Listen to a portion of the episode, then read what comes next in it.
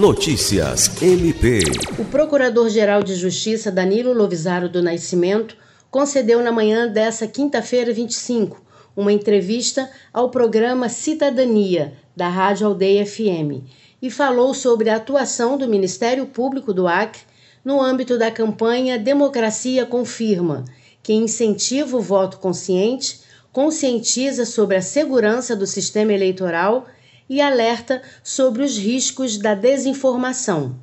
Entre as ações da campanha, como conteúdos nas redes sociais e palestras nas escolas, o MPAC realiza uma capacitação sobre o tema para membros e servidores do MP que atuam na área eleitoral.